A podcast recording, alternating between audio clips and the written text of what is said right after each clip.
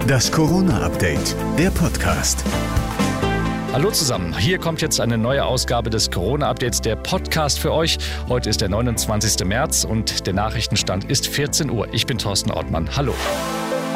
Die Kanzlerin ist wieder im Kampfmodus. Bei Anne Will I. drohte sie jetzt den Ministerpräsidentinnen ganz im Stile einer Mutti, der gerade die Kids den Gehorsam verweigern. Ich werde jetzt nicht tatenlos 14 Tage zusehen und es passiert nichts, was wirklich auch eine Trendumkehr verspricht. Merkel fordert die Ministerpräsidentinnen auf, sie sollen doch bitteschön die vereinbarte Notbremse auch eins zu eins umsetzen und nicht nach Lust und Laune lockern. Wenn sie das jetzt nicht wird, ist das äh, sozusagen ein Verstoß gegen die Beschlüsse, die wir getroffen haben. Gut, spätestens nach der letzten Bund-Länder-Konfi wissen wir ja alle, dass das Umsetzen von Beschlüssen bei den Ministerpräsidentinnen so eine Sache ist. Darum gab es heute auch kräftigen Gegenwind für die Maßregelung der Kanzlerin.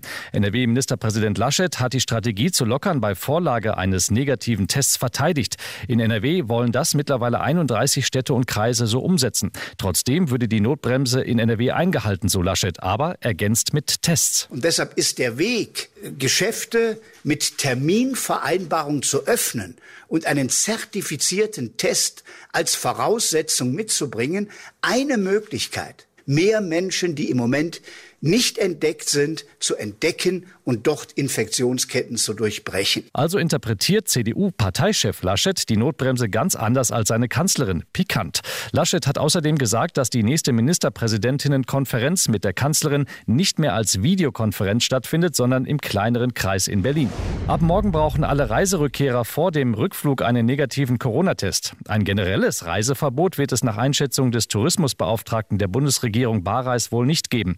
Barreis macht bei NTV aber Hoffnung auf Pfingsturlaub in Deutschland und Sonne, Strand und Meer im Sommer. Wir werden Ende Juni fast 80 Millionen Impfdosen zur Verfügung haben. Das heißt, fast jeder Deutsche könnte auch geimpft werden. Und damit kann auch das Reisen und der Urlaub wieder im Sommer auch eine große Chance bekommen. Kanzleramtsminister Braun ist dagegen weniger optimistisch. Er rechnet damit, dass wir erst ab August wieder verreisen können. Das war das Corona-Update der Podcast vom 29.03.